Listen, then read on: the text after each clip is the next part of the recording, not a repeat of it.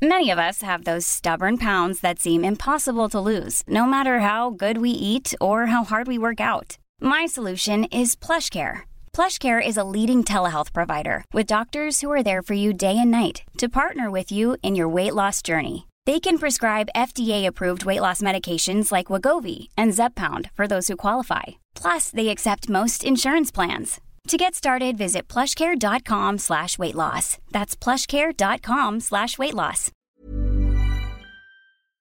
Bienvenidos amigos a un episodio más de Después de la Función. El día de hoy les vamos a hablar sobre dos películas bastante peculiares, ¿verdad, Oscar? Así es, mi querida Monse, llega la última gran producción de Netflix a su parrilla. Los últimos días del crimen americano, ¿qué tal está? Aquí se los vamos a contar. Y también Ya no estoy aquí, la película que ganó como mejor película en el Festival de Morelia. Todo lo que tienen que saber, comenzamos.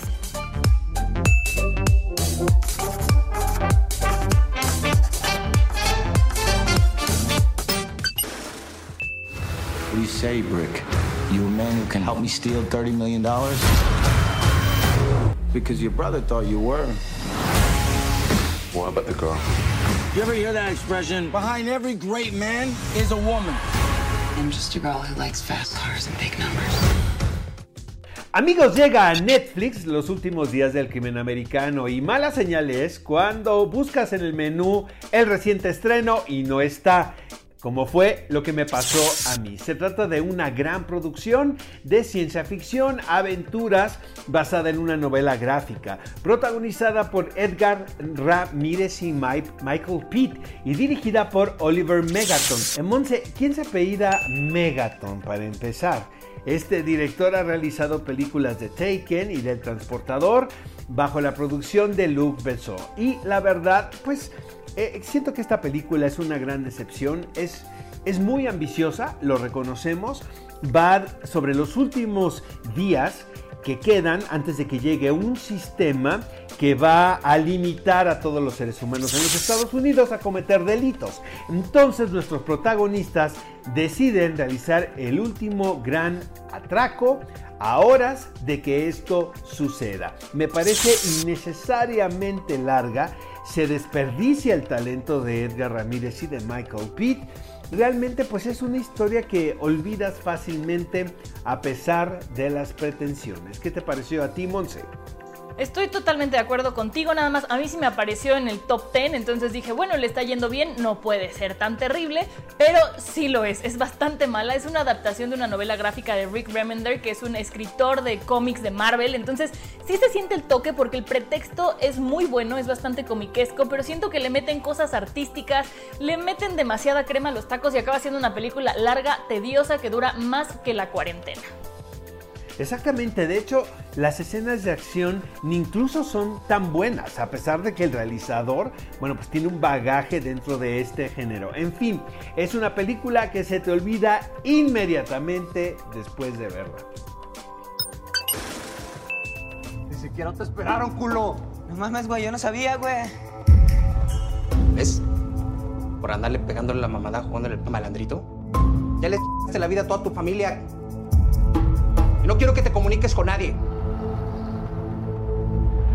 También les queremos platicar sobre la película Ya no estoy aquí. Es una producción que ganó como mejor película en el Festival de Cine de Morelia, que narra la historia sobre Ulises, un joven que vive en Monterrey, que es parte de esta cultura de los Colombias con K, que se tiene que ir a Estados Unidos después de un malentendido con un cártel de drogas. Entonces creo que es una película interesante porque refleja una parte de un México que al menos yo no conocía, pero la historia no es por, no es por sí sola algo que digamos, wow, la historia. Más bien es ser testigo de la vida de este personaje, cómo vive la soledad del otro lado, cómo extraña estar acá.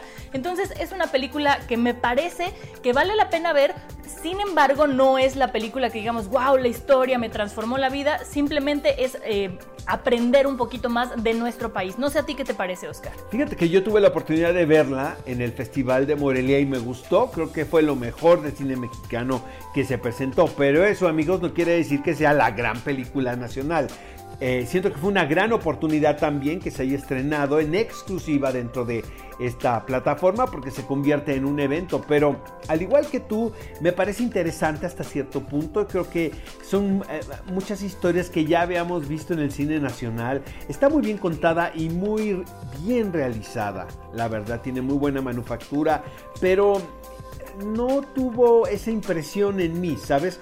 Eh, no me gusta a mí las cumbias, entonces pues ya, de entrada, ¿no? Ya me predispongo. Eh, sin embargo, creo que es una historia que vale la pena ver, ¿no? Se cuenta muy bien y creo que en la pandemia nos llega perfecto. Yo creo que es una historia que vale la pena ver y verla como si estuviéramos viendo un documental para aprender. Entonces sí, vale la pena verla, pero no esperen que les cambie la vida. Amigos, a los últimos días del crimen americano yo le voy a dar dos palomitas y tres tomatazos. Los tomatazos son porque es demasiado larga, se desperdicia el talento de Edgar Ramírez y de Michael Pitt y prácticamente ya hemos visto todas las historias que se cuentan anteriormente. Estoy de acuerdo contigo. Bueno, pues yo allá no estoy aquí, le voy a dar tres palomitas porque aprendí algo, porque me gustó mucho la fotografía y ya. Tomatazos no le voy a dar ninguno, creo que no hace falta, pero tampoco se ganó las cinco palomitas. Yo sí le voy a dar dos tomatazos porque detesto la cumbia, amigos. Amigos, ¿qué les parecieron las recomendaciones de esta semana? Queremos saber su opinión. Manifiéstenla en las redes sociales del Heraldo. Y acuérdense de suscribirse al canal y activar la campanita para que se enteren cuando está el siguiente capítulo y también que nos pueden encontrar en todas las plataformas digitales del Heraldo de México. Si siguen a Oscar en sus redes sociales, recomiéndenle buenas cumbias y nos vemos la próxima semana aquí en Después de la Función. Adiós. No, no, no, no, no, hagan eso.